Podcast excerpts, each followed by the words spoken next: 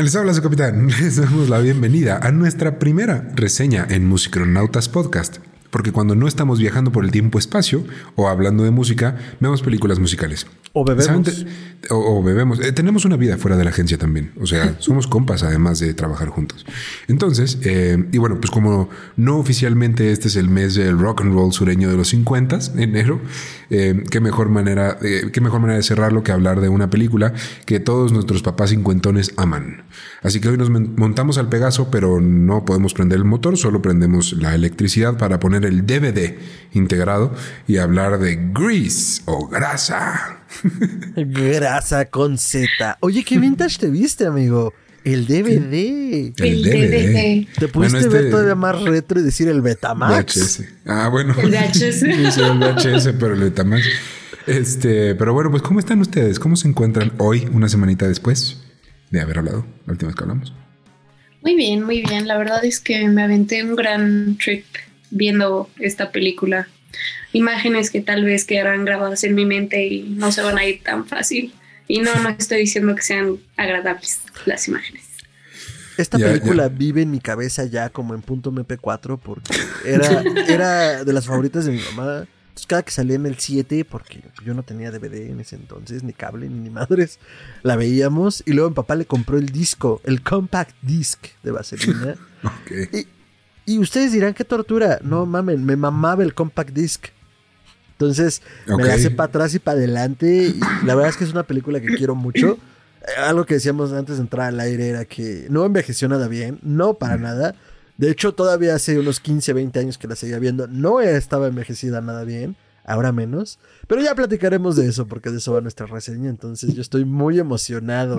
Tengo una historia personal en muchos niveles con esta película.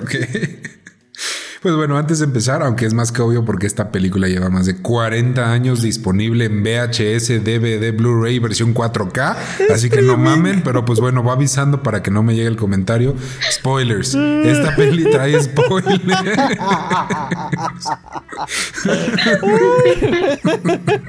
sí, no falta el hermano o hermana, hermana que diga, ay, no mames, yo la quería ver este fin de semana, ya me la spoileaste. bueno, pueden darle pausa, corran a verla y regresan con nosotros. Es correcto. Pero bueno, antes de empezar con todas esas cositas lindas que traemos para ustedes de manera personal, les voy a dar unos datos duros de la peli, ¿no? Entonces, esta película fue dirigida en 1978 por Randall Kleiser, conocido por dirigir esta película y nada más. Ah. Em, eh, está inspirada en el musical de Broadway del mismo nombre, escrito por Jim Jacobs y Warren Casey, conocidos por escribir la obra de grasa y nada más. Ah, ya, con eso les bastó, güey. Sí, sí, pues Eso les bastó y les sobró. A ver, ¿tú qué has hecho? Pues, es un punto, no, pues sí, o sea, yo no soy conocido, punto. Em, fue protagonizada por John Travolta como Danny y Olivia Newton-John como Sandy. fue filmada con un. güey. ¿Cómo? Danny Zuko. Danny Zuko. Además, güey. Fue filmada con un presupuesto estimado de 6 millones de dólares y logró ganancias mundiales de 396 millones 271 mil 103 dólares. Mira, ¿cómo esto es posible? o sea, no lo creo. O sea, lo, escucho y no lo creo. A lo mejor sí fue un hitazo, pero no a esa magnitud. O sea, no lo hubiera pensado así. Sí, heavy. O sea, sí, sí es, sí es, sí es, es. Eh, y pues como pequeño resumen de qué va la película, son adolescentes cachondos en los 50. Eh, el título, este se me hizo un fun fact, viene del término greaser o grasoso, si lo traduces al español, no me gusta tanto en español, pero bueno, greaser. El título que tiene Dani en su trabajo y al mismo tiempo una subcultura americana llamada greasers, que es gente de clase trabajadora, usualmente conformada por italoamericanos o latinos, que usaban chaquetas de cuero, se peinaban relamidamente con gel o pomada de petróleo, porque eso existía. Em, y pues, pues vaselina, ¿no? Vaselina. Vaselina, exacto. Eh, y pues bueno, es eh, California en, en, el 58. Elvis y James Dean son todo en el mundo. Y Danny Zuko o John Travolta y Sandy Olson u Olivia Newton, se encuentran en la escuela después de haber tenido un amor de verano, pero pues ya no son los mismos. Resulta que Danny es líder de la banda de Greasers, los T-Birds. Supongo que viene de Thunderbirds, em, lo cual viene eh, con ciertas normas de conducta que tiene la banda, ¿no?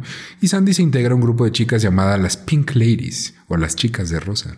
Y la película atraviesa distintas situaciones que emulan la década de los 50, ambos intentando acercarse al otro y adaptándose a la vida del otro. Y al final, pues si adivinan, pues si se quedan juntos, no sin un esfuerzo sobrenatural de parte de Sandy, que viene a retratar un poco el machismo, pero ya llegaremos a eso. Ya quería... Así, poquito. un poquito. Em, o sea, y, Rizo, bueno, ya hablaremos de Rizo Quijijo. Ah, sí, no, es todo un tema. Aparte, el actor tiene, de hecho, traigo unos fun facts de, de Rizo, pero. Ah, no, no es Rizo, ese es el. el Rizo es aquella pelirrojilla que es la chava, sí. a la derecha, eh, eh, eh, aquí, izquierda de Fer. ¿Y cómo, se llama el de azul, Fer? El, el, amigo de Dani. Creo que no me acuerdo. Ay. ahorita. Por aquí lo tengo. Ah, Keniki. Kenny. Kenny. Wow. wow. Los nombres son mejores. además. O sea, que es anterior a Kenny O posterior, o ya no sé, Yo no sé por qué tienen los norteamericanos esta obsesión con las letras. Kenny. Y pues bueno, ustedes dirán, bueno, ¿y por qué este podcast tan, tan cool, con personas tan cultas, van a hablar de una película tan vieja? Pues bueno, creo que cabía porque, como dije, es el mes del rockabilly del sur y de los 50, entonces, pues qué otra película lo retrata tan estereotípicamente como esta? Y creo que vale la pena hablar de ella un poquito, aunque sea, ¿no? Entonces, este, pues bueno, quiero preguntarles a ustedes, ¿cuál fue su impresión la primera vez que la vieron? Que empiece Erin, porque es cago de risa. Empecé, o sea, bien, mi, mi, mi, cara fue como, como Shia LeBoff que va riéndose, enojado así, pero totalmente diferente. Empecé con una cara de ilusión así de, wow, siguiente canción o tercera canción de la película estaba yo así ya no podía, es que de verdad, o sea, siento que está demasiado forzado, no sé si en ese entonces era como la moda de la música o la moda de los outfits o esta historia de la típica chica linda, de que es súper, súper de casa, de yo no salgo con el chico malo, ya saben, ay, no, no, no, no sé, es, es todo un trip. Yo siento que está bien forzada Sandy. Sandy es la definición de forzar, o sea, de, forzar. E, en, este episodio, amigos, ustedes van a ver una, una reacción mía muy diferente contra otras veces. Yo siempre soy bien positiva, pero en esta, Sandy. No quiero ver el lado positivo a las cosas. Sandy, ¿qué estás haciendo? Primero la niña es australiana sin acento australiano. Ay, sí, ¿por qué? sí, ¿Cómo es australiana y, habla más sureño en América? No manches, sí. Es America, número dos. Dice que no, o sea, dice que ella era la niña linda y todo, pero de repente se deja mangonear por sus amigas, pero sus amigas son mean girls, pero no tan mean girls. O sea, o eres mala o no eres mala. O las Pink Ladies son las nuevas Mean Girls o no son las nuevas Mean Girls. Y la tercera, que ahí vamos en la parte de, de machismo, va de arrastrada con Danizuko. y lo logra, pero aún así, es esa parte arrastrada de, oye, es que no, no les gusta mi forma de ser toda persinada. Bueno, pues me voy a vestir de negro. Uy, no, mijita, qué ruda, amiga. No, no, y espérate. Y me voy a hacer una base. Una base. no, pero a ver, esperen. Olivia Newton-John, lo cual es más interesante todavía, sí es australiana. No seas mamón. ¿Qué? Es australiana británica. Nació en Cambridge, pero creció en Australia. ¿Y, el por qué tiene el acento de, Texas, güey? No, y aparte ustedes dan el Wikipediazo y dice, como querían aprovechar el acento de Olivia Newton-John, recastearon para que el personaje fuera australiano. bueno, güey. Gracias por el tip. Ahora entiendo por qué mi cara de throughout the Digo, era Podría decir que los tres somos unos pendejos, porque también podría ser, y no, no reconozcamos acentos. Eh, pero, pero, Alabama, my love. Creo que teniendo tan cerca Estados Unidos, estamos bastante familiarizados con cómo se oye un norteamericano promedio que va a una junior high school, pero que tiene 28 años. Ajá. Nunca se echó un mate. Yo creo que por eso no identificamos que es australiano. Puede ser. Puede ser. Estoy totalmente de acuerdo. Pues mira, yo creo que Yo creo que mi historia va a ser un poco más cortita, así que te voy a dejar a ti al final, Fer. Sí, sí, este, Mi madre odia los musicales, los aborrece con toda su alma. No puede ver un musical. Y yo siempre me había preguntado por qué. Yo creo que fue porque vi esta película. Es, es cursi. o sea, me costó mucho trabajo acabarla y no, a mí me encantan los musicales. Ustedes tienen que saber que yo soy muy fan. Yo estoy a un estornudo de ser homosexual, eh, estereotípicamente hablando, ¿no? Porque amo Broadway y, podría vivir ahí diario y ver una diario. Y con esta no pude. Es muy cursi, es muy... Eh, es pesada, se me hizo muy pesada. Tiene muchos... Normalmente los musicales pecan de que siempre tienen un número de más. Siempre ves una, una película musical y dices, pudieron haber quitado esa canción y estaríamos bien. Esta tiene como seis o siete. este es o sea, la mitad. Sí. O sea, sí me costó bastante, pero, pero bueno, pues la vi y, se me hizo bastante, eh, que retrata muy bien la década y sí lo, hicieron bastante padre. Este, entonces sí, la primera experiencia eh, fue difícil, fue difícil. ¿Tú, Fer, cómo lo viviste?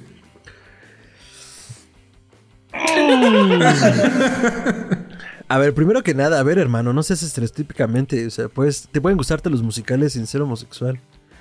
a mí me un, es un chiste muy viejo. Sí, muy rancio, volvió a mostaza. Una vez dicho eso, mi historia, justo mi historia con Vaselina, eh, mi mamá también odia los musicales. En realidad, odia en muchos niveles el cine porque no se puede dejar llevar por las ficciones. esas cosas no pasan. Uy, pero no le ponga cine de mafiosos, porque... Esas cosas sí pasan, es documental todas que veas. Entonces, y con Vaselina, la verdad no les voy a mentir, no sé, no sé cómo se hace una de las películas favoritas de mi mamá, pero lo es. Entonces yo me acuerdo que cada que pasaba en la tele, cada que pasaba en el 7, en el 5, en el canal de TV abierta de su preferencia, porque yo no tuve cable, internet y muchas de estas lujitos hasta bien entrado a la adolescencia, eh, la veíamos. Entonces yo me la sabía para atrás y para adelante. Y además, acuérdense que en tele abierta, pues como está financiada por los comerciales, una película de hora y media dura tres horas. Entonces, puta, se era toda la tarde y toda la noche estar viendo Vaselina. y después mi papá le compró el compact disc. Y uno dirá, güey, qué tortura. Me mamaba el compact disc de Vaselina.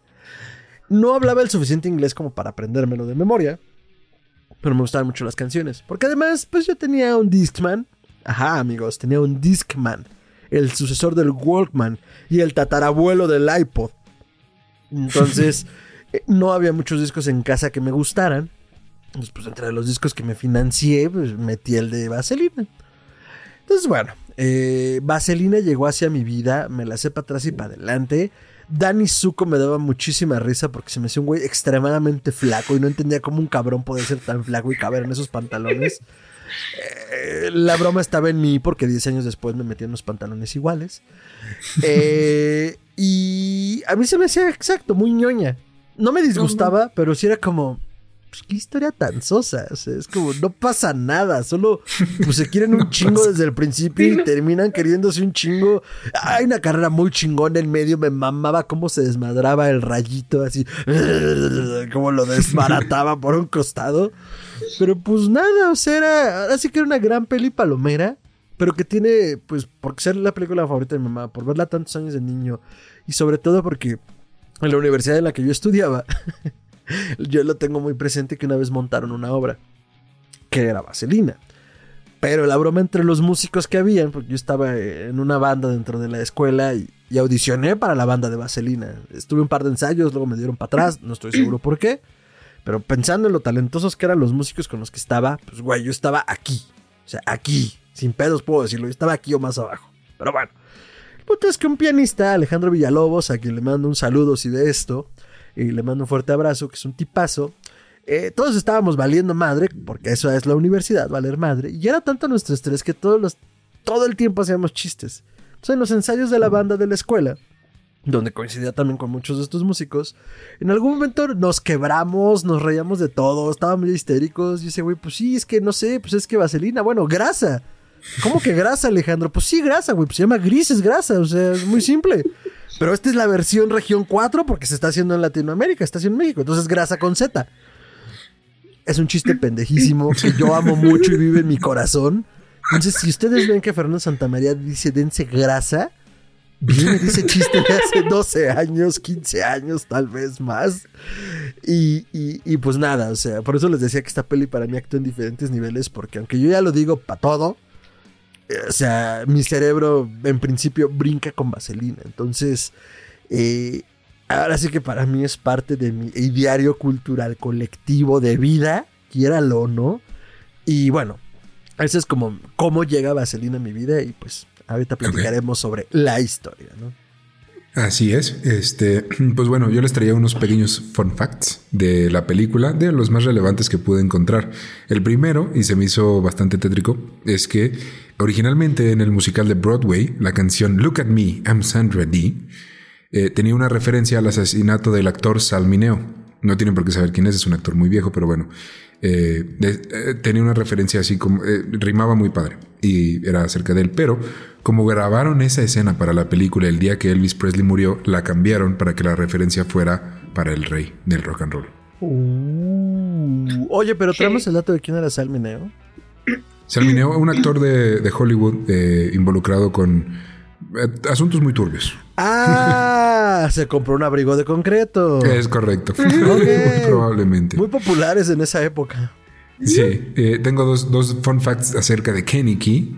¿Quién, ¿A quién se le ocurrió ese nombre? Bueno, Jeff Conway, el actor que le da vida a Kenny Key, estaba obsesionado mal plan con Olivia Newton, eh, la, persona que hace a Sandy. Olivia Newton John. Newton John. Eh, por lo tanto, no podía grabar con ella porque se le trababa la lengua cada vez que estaban cerca. Estaba súper crochado. Sí. Ay, bebé. Pero no sé, ¿era crochado lindo? ¿O era crochado, nivel, nivel you? No, no, no. Lindo. Y creo que ella se acabó casando con su primo o una cosa así. Este, pero sí. Güey, qué, qué sad. sí. Ajá. Y ese mismo Jeff grabando la escena del taller mecánico, que si están en YouTube lo podrán ver en el fondo de nuestra eh, segunda a bordo, Erin. Eh, primera a bordo, Erin. Eh, grabando esa escena se cayó, se lastimó la espalda y eso lo llevó a una adicción de pastillas para el dolor hasta sus 60 años. Recientemente se recuperó de esa adicción. Imagínate, güey. Yo no podría ver esa escena jamás, ¿no? Y como último fun fact, Elvis rechazó el papel de Ángel Guardián para la canción Beauty School Dropout, que terminó siendo interpretado por el actor y cantante Frankie Avalon. Ángel Guardián, Ángel Guardián que está ella, eh, acaba de dejar la escuela. Em, no es Sandy, es una de sus amigas de la Frenchy. Ah, Frenchy, la que se va a la escuela de maquillaje. Ajá, y que, es, o sea, se sale y dice como, ¿y ahora cuál es mi destino? Necesito un ángel guardián. Que cante en la cafetería, ¿no? Ajá. Ah, ese, bueno, ese hombre es Frankie Avalon, un cantante. E iba a ser el, ah, la vez. Iba a ser Elvis Presley. Eso le hubiera dado a la película un 200% de boost pero pues, pues no, lo rechazó. Ya estaba muy malito él para ese sentido. Pues sí. No, pero a ver, o sea, sigue siendo una peli de culto, se nos olvida algo primordial. La neta, pese a quien le pese, pues sí, ya es un señor que me cae mal. Pero es una de las primeras pelis de John Travolta. ¿Y por qué te cae mal? Porque ya es muy señor, es muy acosador, es muy incómodo. ¿Ah, sí? ¿En serio? ¿Nunca vieron lo que le hizo Scarlett Johansson en unos Oscars? No, güey. ¿No se hicieron unos Oscars una premiación? Eh, o sea, están anunciando. a ver, no lo recuerdo bien cómo empieza, pero sí sucedió. No me acuerdo si están anunciando los dos o Scarlett está recibiendo un premio. es que están interactuando en plena escena, en pleno escenario, es enorme. Y le quiere dar un beso en la boca. Primero como que le da un besito aquí y Scarlett como, ah, Dios, señora. Sobresquítese. Ajá, ah, pero luego está buscando el beso y ella como, no, a ver, este para allá. Y digo, ahorita les confirmo el dato porque una de esas no era Scarlett, pero según yo sí. Pero sí, o sea, actitudes medio nefastitas y... Pues nada, o sea, como actor creo que tiene un gran legado, pero a mí me cae mal. Como actor creo que sí, pero la verdad es que para empezar su cara es muy intensa, güey, ¿no? O sea, como que lo ves y dices como, eres too much. No, no deberían acercar tanto la cámara a ti porque eres mucho que, que, contemplar, eres mucho que digerir. y segundo, no canta. Perdón, John Travolta no canta. Yo, yo tampoco, pero sé admitir cuando alguien tampoco canta y él no canta. Si te das cuenta, en toda la película, canción que canta cambia la voz. O sea, hace un tono diferente en cada canción y dices, porque no pueden mantener uno. Justo hay una canción que no recuerdo cuál era, que trata de cantar como Elvis, como que hace el tonito así. Ah, okay. Sí, es cierto. Y yo, siéntate, deja de andar de inventada, siéntate y canta como es tu tono de voz. A ver, no es hijo de Jim Morrison, tú no eres hijo de Elvis, siéntate. siéntate. Sí. Y pues la verdad es que mi querida Sandy, no, tampoco. Tampoco le hace mucho a la cantada. Pero, pero ella, no mames, ella sí tiene una trayectoria musical. ¿Ah, sí? De hecho, estuvo en las listas de Billboard. No sé. O sea, Olivia Newton-John sí cantaba. No, o sea, tú estás mal con esta actriz. Es australiano sin acento australiano. canta y no canta. canta y no canta. bueno, según yo sí tenía. A ver, dejen checo bien, porque igual y nada más fue lo de Vaselina. Pero los inicios de su carrera fue cantando. Ok. Pero los ensayos no cuentan como trayectoria musical. ¿eh? No, por eso no los pongo en mi currículum. Aunque debería. Pues bueno, mientras no, sí cantaba, sí, sí cantaba. Pero está muy seguro. no, sí, aquí está en Wikipedia. Vayan ahorita ustedes conmigo y vean. Australiana sin A los 14 formó un pequeño grupo de chicas eh, con tres amigas de la escuela. O sea, ella empezó ah, cantando. Con tres amigas de la escuela no será Frenchy Rizzo. No, no, no, o sea, pero tuvo, tuvo un contrato con, tuvo un contrato con RCA Records. ¿Eh? Bueno, que tampoco está nada cierto, no es cierto. Güey, no le dedicamos dos partes. No, y además, ¿tú qué has hecho? No le dedicamos dos partes a la historia de Elvis porque, no sé si te acordarás, pero estaba con RCA. Víctor. Sí, es cierto. Bueno, no, a no ver, es Colombia, pero... Está bien. perdón, perdón, perdón, no, ya, no ya no vas a decir, bueno, Elvis, Elvis no era Sinatra y van a valer madre nuestros dos episodios. Pues, pues, pues todo mal. todo mal. todo mal con esta peli. Y hablando de todo mal, no sé si se dieron cuenta que cuando están en la cafetería hay una escena que está todo mal, o sea, la historia está mal redactada porque hay una parte en la cafetería donde están Dani y Sandy en un date y se piden de que una malteada, una hamburguesa, unas papas, así, una cosa enorme, llega la banda y todo el mundo así de qué onda, qué hay y se van y dejan a Frenchy ahí solita y Frenchy, oh no, me voy a quedar con la cuenta de nuevo y se hace bien, pero bien tonta Frenchy y empieza a hablar con una de las meseras así de, bueno, y me ha ido ah, bien en la escuela, no es tan fácil como yo pensaba, ¿dónde quedó la cuenta? ¿Te olvidó? la mesera empezó a limpiar el diner así de aquí no pasa nada, si te vas a quedar ahí nomás apagas la luz y Frenchy así de, en su momento de inspiración de qué voy a hacer de mi vida y la cuenta y no le dijo nada. La señora nomás la vio y le dijo como... Pero ¿saben qué es lo más cabrón de eso ahora que lo mencionan? No me acordaba. Que esto no es la primera vez que le pasa a Frenchy. Por lo tanto, no es la primera vez que se hace pendejos a los del diner. Entonces, ahí hay un problema muy serio. Frenchy necesita otros amigos. Es bastante obvio al lado de la película. Y ese diner necesita otro personal, porque, güey. Sí, se las perdonan todas. O sea, si son como yo en la prepa, van diario. Y lo peor es que ya, ya saben, siempre que llegan estos dos es que Nicky y Dani, otra vez lo mismo y siempre, o sea, van, no pagan, piden y no pagan. ¿En qué mundo paralelo vas a un diner y no pagas? No, o sea, pues es que para ir, güey. O sea. Hay que tomar en cuenta que son, eh, bueno, los 70 retratando los 50, las mujeres no pagan la cuenta, se supone, ¿no? Pero, Pero son... que Nicky. Ajá, y, esos güeyes son greasers en un taller mecánico. ¿Qué? Pero Frenchy sí, güey. o sea, la víctima en esta película. La verdad es porque es tontita. La verdadera víctima en esta peli es Frenchy. No, no es tontita. Solo su vida es otra y es una gran maquillista. Dijo ella, a palabras de Frenchy, a ella no le salió lo de la escuela y quería estudiar este ser, ¿qué era? Estilista o bueno, abrir su estética, pues, escuela de belleza. Volvemos al punto, los 70 retratando los 50. Ajá, exacto. Y aún así le va mal con su pelito rosa. Ay, se le ve bien bonita su peluca. Ahora, recordemos que el eje central de esta peli es el romance entre Danny Zuko y, y Sandy, Sandy Olson. Sí. Pero pasan tantas cosas tan irrelevantes en medio Sí, es como de, yo sé, yo sé que mi arco principal no es tan interesante, así que te, voy, te lo voy a adornar con muchas flores y muchos bailes alrededor de esa historia. No, más bien, no sé cómo llenar mi arco principal porque era un musical. Pues como es muy visual, pues hice cosas muy divertidas para el musical que en cine no funcionan. Exacto. No como las puse. Y eh, hay dos, hay dos números, eh, lo voy a incluir junto con el video, que son muy famosos, güey, la neta. O sea, son las dos canciones más icónicas de la película. La primera es, Dios mío, se llama Summer Nights. Ah, Summer Que es cuando están hablando de que se enamoraron y regresaron. Y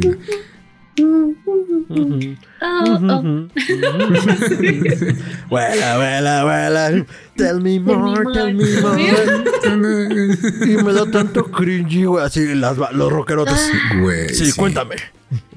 Y hay otra eh, que es justo la escena de, que tiene Erin atrás, que es la de Grease Lightning. también la de Fer. Bueno, no sé, sí, sí. No, la de Fer es la última, es la, el final de la peli, ¿no? Sí, pero no, yo digo, famosa. ah, bueno, sí, también esa escena que es, ay, pero es que es que se acaba la última canción. Esa es la de You Are the One I Want, ¿no? You're the, you're the one that I want. Y al final acaba con el coche volando por el. ¿Quién, todo, ¿quién se fumó bien, ese porro, güey? Todo iba bien hasta que el coche vuela. La feria está maravillosa, el flash mob, eh, todo, güey. Era como, güey, qué grandes bailarines, qué, qué, qué, buen, qué buen, qué buen stunt coordinator, todo. Sí, o sea, ese dices Hasta como este que vuele el auto. No, no mames. Como película de esas como, así de. Todavía dijeras como, bueno, pues acaba y le puedes cortar ese clip y ya, ¿no? No, vuela y todavía ves el cielo como lo están viendo ellos. ¿Se murieron?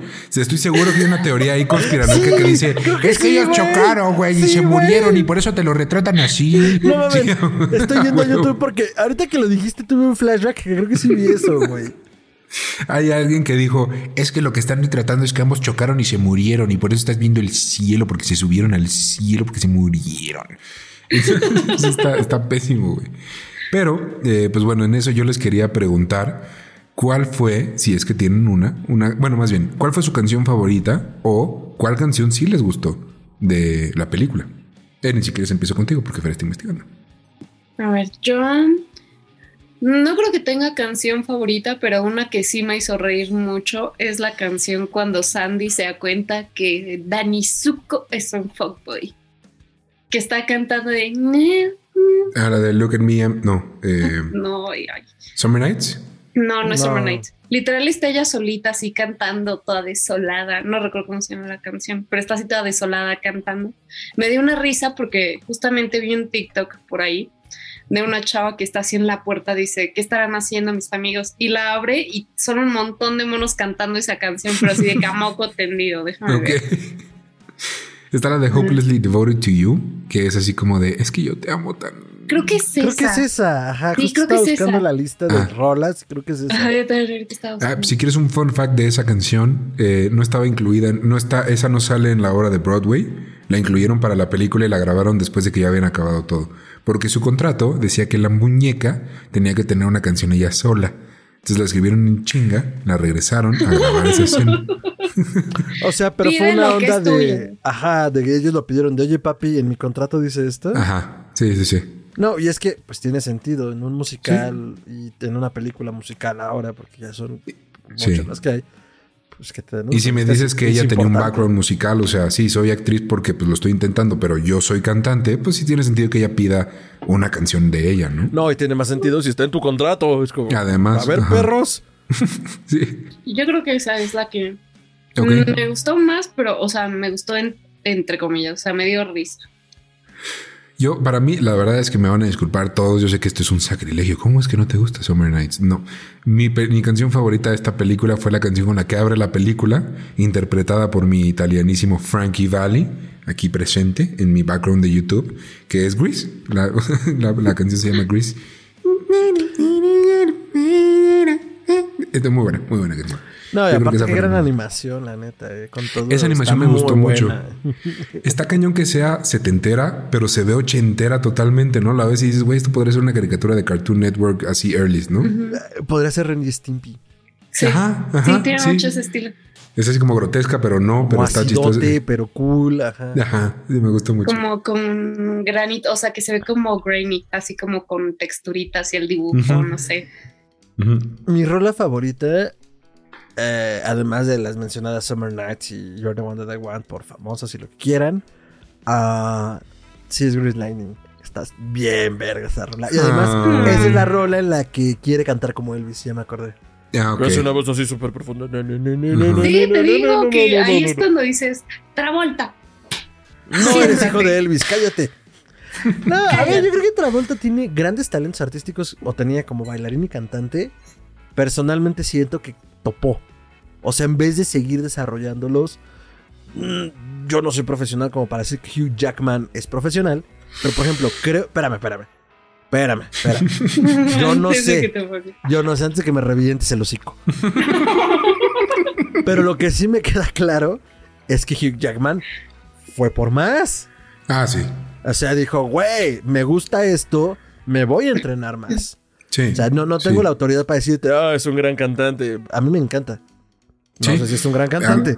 Alguien podrá decir como es que Hugh Jackman no tiene una voz bonita, pues a lo mejor no, pero él, eh, en su currículum él puede decir que hizo Broadway, baile y canto, y hizo un musical en película, e hizo un X-Men, o sea, de que es versátil, disciplinado. Me mamó con su currícula, güey, pum, pum, pum, pum. Y pues, güey, es Wolverine. Y Wolverine no cantaba en los cómics. Y ahora canta. Ahora es canon, cabrón. Ahora es canon. El güey es muy versátil y muy disciplinado. Así que sí, él dio un pasito más allá. Entonces yo, yo, concuerdo. Entonces, Porque hasta donde yo sé, Travolta no fue a hacer Broadway después de la película, güey. No, pues yo tampoco. ¿Hizo Pulp Fiction después o fue antes? Después, ¿no? no, fue después. De hecho, mucho después. Pulp Fiction eh, fue el renacimiento de una moribunda carrera de Travolta.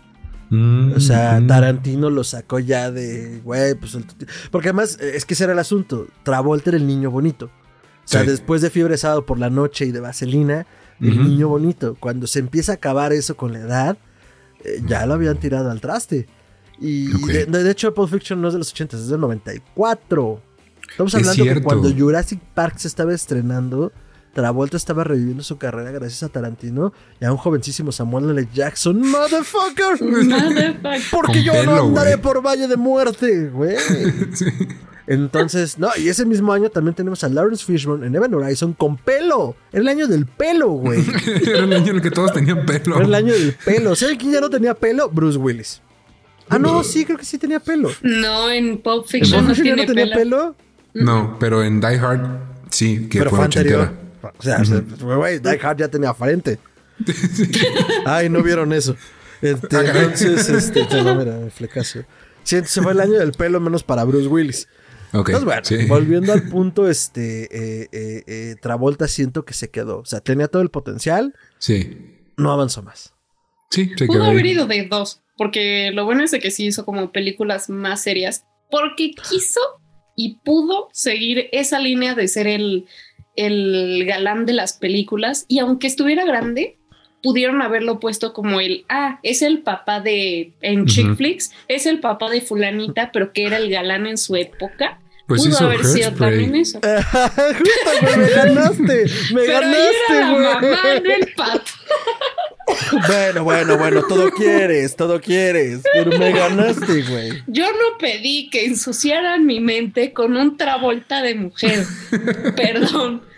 Cualquier otro, pero no él. Es, que es, un buen drag, es un buen drag. Cualquier otro, ¿ya viste Jackie Jill? Es que no, no, no, no. sé Adam Sandler también lo hace. Acabas de ensuciar este episodio muy feo, güey. Ah, pues empezaron contra vuelta de Hairspray. Lo embarraste con caca, güey. No, no, yo se la aventé. Tú la embarraste. ese número musical de Al Pacino al final con Dunkin' Donuts. Ay, no. No, sí, güey, sí, no, eso existe. Pero a ver, freno de mano y regresemos. Todo esto que estamos hablando siento que sí es un subproducto de lo que pasa con Vaselina. Porque por un lado entonces luego tenemos El Fantasma de la Ópera, Los Miserables, Moulin Rouge, que yo no soy un abogado de la gran ciudad, pero para mí es el epítome de las películas musicales. Gran película. Pero entonces por cada Moulin Rouge tenemos un Hairspray. Es correcto. y todo parte de Vaselina. Según lo veo. No sé si sea la más vieja, pero al menos sí es una de las adaptaciones de Broadway al cine que más pegó en la cultura pop y en, el mundo en general, que dijeron, esto vende, güey, hay que empezar a hacer esto también. Y justo se trajeron al formato de película todo eso. A mí personalmente de esas clásicas, la que más me gusta es, sí es Los Miserables con Hugh Jackman, que salió hace poquito, bueno, no hace poquito, pero en los 2010, creo. 2012, 2013. Quieren sentirse viejos. A ver, sí, si quieren sentirse viejos, esa película salió hace más de 10 años. Pero. 2012, creo. O sea, em, empiezan a, traerse todo este género Broadway al cine. Bien o mal, pues bueno, acaba siendo, o sea, pega a la gente a la que le gusta, le baila, ve mil veces, güey. 2012. Entonces, 2012. Tiene 10 años Los Miserables. Wow. Super Holy Baby Jesus. y luego, bueno, ya recientemente empiezan a ver los nuevos, ¿no? Que dijeron, bueno, no te traigas algo de Broadway, es un musical nuevo en el cine. Y vienen los el, The Greatest Showman y La La Land y todo. Bueno, estos miles que han salido. Sí, sí, que ya son directo a cine, no, no vienen de una adaptación. Que luego, luego las llevan a Broadway. Entonces ya es Broadway adapta el cine. que ahora ese también es una onda. O sea, yo me dedico al podcasting y la adaptación a audio de cualquier texto es un pedo. Eh, la adaptación de Broadway a cine, pues seguro debe tener sus retos que ahorita con algunos comentarios que hacemos al aire de lo que nos gusta y no, porque no somos críticos profesionales, pero seguro brincan a partir de la bronca que fue adaptarlo, ¿no? Porque además era, un año interesante también para el cine. Eh, Grasa se estrena en el 78, se filma en el 77, que en el 77 se estaba estrenando Star Wars. Entonces revienta todo el pedo del sci-fi, porque en el 79 llega alguien. Entonces, eh, es interesante que en este gran boom de la ciencia ficción de repente brinco un musical. Sí. digo, su box office, su recaudación fue poquito más de la mitad de lo que recaudó Star Wars en su año de estreno.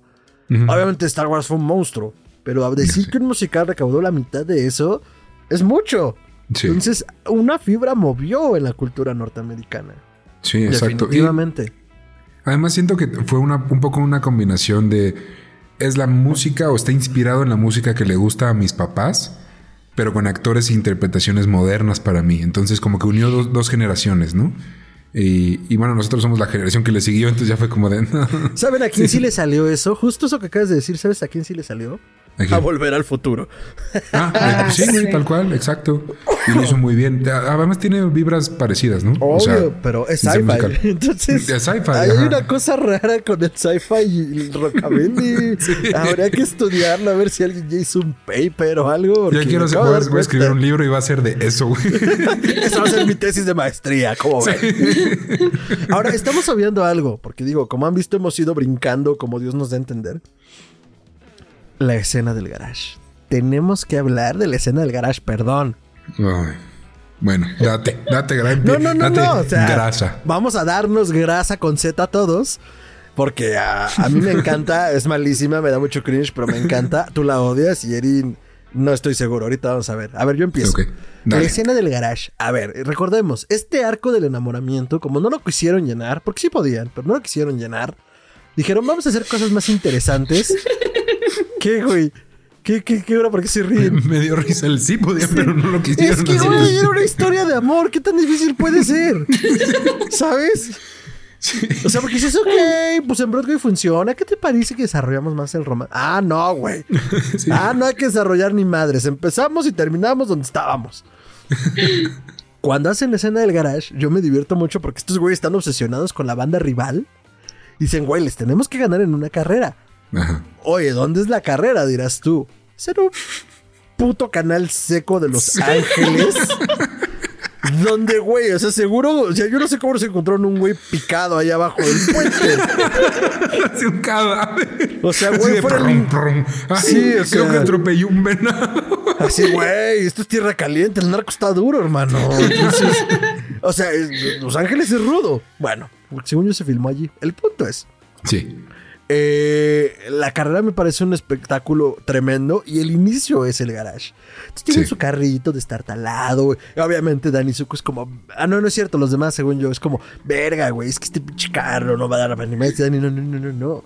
Tenemos que hacer lo necesario. Tiene potencial. Le, sabemos. Y hasta el día de hoy, amigos, hasta hoy el día, amigas, amigues, me acabo de dar cuenta que Dani Zuko trabajaba de mecánico. Dani Zuko trabajaba en un taller mecánico. Ahí viene el nombre de la película, güey. Es Greaser. Que es el, el güey que pues, le ponía grasa a las llantas y a, las palatas. No, yo ahora lo entiendo plenamente justo con este programa. Todos seguimos aprendiendo. Entonces, güey, dice, no, pues no hay pedo, mira. O sea, como mi talacho de confianza, mira, le ponemos amorol por acá, sacamos esto con polish, le pasamos tantita pasta. Este, mira, yo le sé la afinación. Le digo al Mike, al maestro mecánico, que a ver si nos hace paro con los frenos, porque verás, en una carrera de autos. Los frenos son muy importantes, güey. Pero todo esto que les estoy diciendo lo hacen un número musical tan chingón y tan cringy. Bailan sobre el auto, Travolta se siente Elvis, de repente ya tienen un pinche hot rod con el capote transparente y bajan un motor como de 12 B. No, y mm. aparte de como de 12 cilindros, cabrón. Eh, eh, eh, en árbol, güey. O sea, es un puto Fórmula 1. Sí. ¿Quién lo costeó? quiero saber quién financió ese coche, güey. No, pero es que eso es lo precioso. Y justo es el, coche que tiene atrás Erin. A ver, tápate tu cámara para que lo vea la audiencia. Pon tu manito. Pon tu manito en la cámara. ¿Así? Cerca, así totalmente. No va a ser así. Ah, bueno. Ese coche es el que te presentan y la primera vez que lo vi, ya puedes regresar. la primera vez que lo vi, fue como, verga, no, pues estos güeyes ya se la pelaron. Y de repente, acaba la rola. Y tiene la misma chingadera, güey. Tiene el mismo pinche Chrysler como de los 50 justamente. Ah, pues sí, es un Chrysler 50 todo puteado, blanco. Y dices, no mames, qué manera de jugar con mis sentimientos, güey. Sí. Qué rudo. Se metieron ácido en esa escena. Yo creo que ellos de tanto están inhalando los aceites de los coches dijeron. Y además es bonito, porque si piensas que, digo, son carnales de entre 25 y 28 años, pero que están interpretando a chavitos en teoría de entre 15 y 18. Entonces, pues un morro de 15 y 18 años, y piensas así, dices, güey, ¿cuánto puede costar? Ah, sí, seguro queda. Y luego dices, verga, no me alcanzaron los 300 aros. Qué caro es todo. ¿Ya viste cuánto cuestan las bujías, hermano? Entonces creo que refleja muy bien todo eso y a mí me divierte mucho. Entonces, ahora tiro el micrófono para que lo agarre quien quiera seguir con esta diatriba de Grace Lightning, porque güey, yo la amo.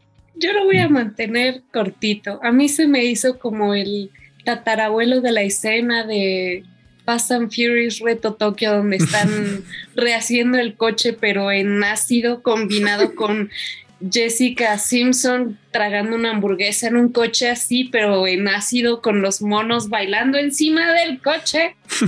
y un video wannabe queriendo presentarte un carrazo del año y tu realidad. Lo que querían y la realidad. Es un trip de ácido esa escena no tiene sentido, no sé por qué la pusieron. Pudieron haber hecho otra escena donde dijeran, ah, la película se llama Gris porque Dani trabaja ahí, cosa que nunca nos habían dicho desde no antes. Queda del todo Dani claro, era un ganapán. Jamás sabías que el ganapán resulta que sí tenía una chambita. Sea, eso nunca lo supimos. El fuckboy sí chambeaba. Básicamente, y con esto cierro mi, mi, humilde opinión. Contexto. A ver, pero tiempo. ¿Te gustó o no te gustó? Es que es un tripe ácido. No, no es de mis escenas favoritas. No es de tus escenas favoritas. Bien. Ricardo. Yo lo vi y fue justo el momento en el que dije, ya la quiero quitar. ya. No mames, iba empezando, güey. dije, ah, ya. Porque la vi y justo mi pensamiento fue como, esto estaría bien chingón en un teatro, en Broadway o en donde sea, pero en un teatro donde los ve los props que se mueven y se deslizan y la gente bailando. Ajá. En el cine no funciona, güey. No, no, no me transmitió ese amor de decir, ay, qué padre lo que estoy viendo. No, no, no, no. Y recalqué que John Travolta no canta. Y en general sí se me hizo, ay, no, no, sí fue, no me gustó. Tengo que admitir que no me gustó, pero sí me gustó. Lo que sí dije fue, sí vería esto en Broadway. Si un día me la topo en, teatro o aquí en México, si la traen a el Teatro Telmex, que traen normalmente buenas producciones, sí la iría a ver. Porque diría, así sí, güey. Así sí. Pero fíjate que, fíjate que, que, eh, este Teatro Telmex, nada, nada que ver, güey. Ahí fue a ver Jesucristo Superestrella y... Traen buenas producciones, lo hacen muy bien, sí. Felicidades a si alguien nos está viendo que trabaje ahí. Hacemos reseñas, por cierto. Por cierto, sí. No, no son este, malas todas. Digo, hasta le fue mal, pero contátenos. en general, sí. Pues bueno, ya para ir cerrando, porque fuimos y venimos, y esto fue un tripsote en un coche volador en los 50 Pero vamos por opiniones y calificaciones. Ahora voy a empezar con Erin y acabamos con Fernando porque sé que va a para que cierre bonito. a ver. Yo digo que esta es una película, si no la has visto y ya has tenido mucho tiempo para verla y no tienes nada que hacer en esta pandemia, vela, son dos horas larguísimas de tu vida llena de canciones y si quieres conocer a John Travolta de, joven y de guapo, pues sí vale la pena. O si quieres ver más o menos o darte una idea de cómo era la, de cómo era la moda más bien de, ese, de esa época de los 50, del rockabilly, yo creo que sí está bien puesto, o sea, sí está muy bien representada esa época. Pero de en fuera, yo creo que no es de mis favoritas. Le pondría un 6.5 de 10. Ok. Em, pues yo por mi parte, el mismo comentario. Funciona en Broadway. No creo que sea la mejor película musical. Em, Frankie Valli lo hizo increíble en la composición de Grease. Me gusta mucho esa canción. Pero Travolta no sabe cantar. Yo digo que un 5 de 10. Le voy a dar un 5 de 10 en mi espectro de películas musicales. Ya iremos reseñando más a lo largo del año, pero vamos a empezar con esa para ponerla ahí. Eh, mi Fer, ¿tú qué, opinas? Ah, yo traía dos comentarios y se me fue uno de los dos que dije, lo voy a decir al final. Era una duda que traíamos. ¿Quién sabe? Ya cuando ve el programa seguramente decirá, ay, no dije esto. ya lo pondré en YouTube. Le digo, ay, se me olvidó decir esto. Pero ahorita que lo mencionaban de la primera peli que recordé que vi Jesucristo Superestrella, de hecho Jesucristo Superestrella fue la primera peli musical que se lanzó al cine. O sea, de, la, de, la, música de, guion de Tim Rice y Andrew Lloyd Webber en los 70s, porque esa obra se monta en los 70s en, Inglaterra, pasa al cine en el 73. Ok. Al menos en México se estrenó el 13 de diciembre de 1973. y. o sea, verde, hermano. Es un viajezote. Está muy buena. Las actuaciones son impresionantes. Ahí la gente sí canta. Entonces, este, la recomiendo 10 de 10, excelente servicio. Y pues nada, o sea, siento que justo lo que decíamos en... Oye, ¿cuándo, sale esto? ¿Antes o después de Rockabilly? Voy a romper la magia del podcast. Después, el último. Excelente. Entonces, en nuestro programa anterior, lo que decíamos de... O bueno, lo que yo planteaba de que la cultura de Rockabilly no ha vuelto porque nunca se ha ido, pero es una cuestión más bien del culto al objeto. Vaselina lo representa perfectamente antes de que pase como tal. Porque todavía en los 70 había toda esta inercia de los 50 Digo, tan es así que existe Vaselina pero creo que incluso por eso sigue teniendo este lugar en nuestros este, rechonchos y grasientos corazones, porque es un objeto, es un objeto de culto. O sea, su música, su momento, lo que sucede, los actores, ahí está detenido en el tiempo. No funciona antes, no funciona después, allí.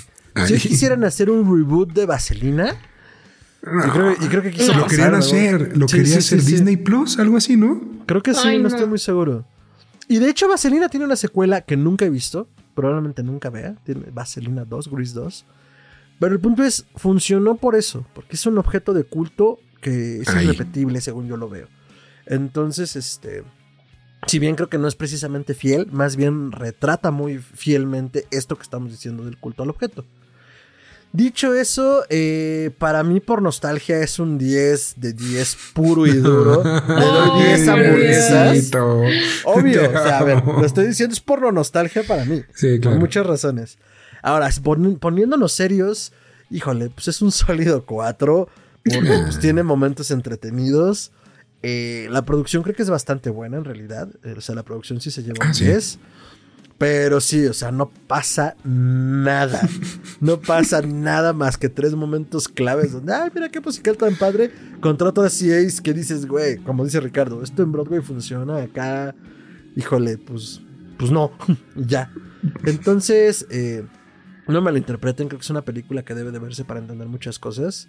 Es una película, como decíamos, que no envejece bien pero que nos guste o no es parte de la cultura popular y es una cinta de culto en muchos niveles y pues ni pedo hay que verla. Hasta para decir que no nos gusta hay que verla, entonces... Exactamente. Eh, pues grasa, vives aquí junto a mi arteria llena de colesterol.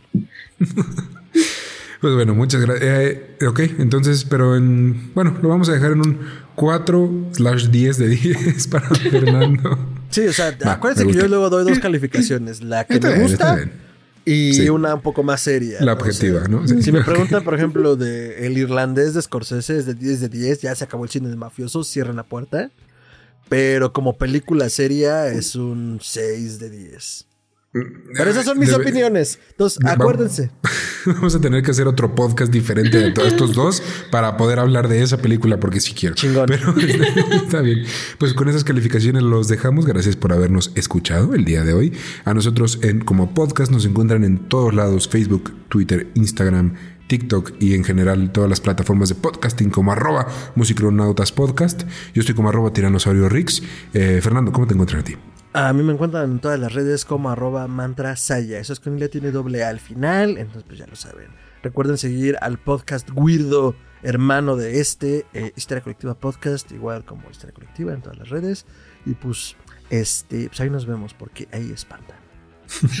Erin, ¿a ti cómo te encuentran? A mí me pueden encontrar en Twitter como arroba Erin, y en Instagram como Erin de Camacho. Muy bien, pues gracias por darle clic en me encampano, en me suscribo, en me encantó el video, darle comentarios si te cagó, si te cagaron nuestros comentarios. ¿Saben qué? Están diciendo puras tonterías, déjanos los comentarios y no te voy a contestar, pero ilústranos eh, por qué sí es buena, por qué sí es buena, por qué sí sabe cantar John Travolta. Eh, recuerden que la vida sin música es un etcétera. Nos escuchamos la siguiente semana. Bye bye. Konnichiwa.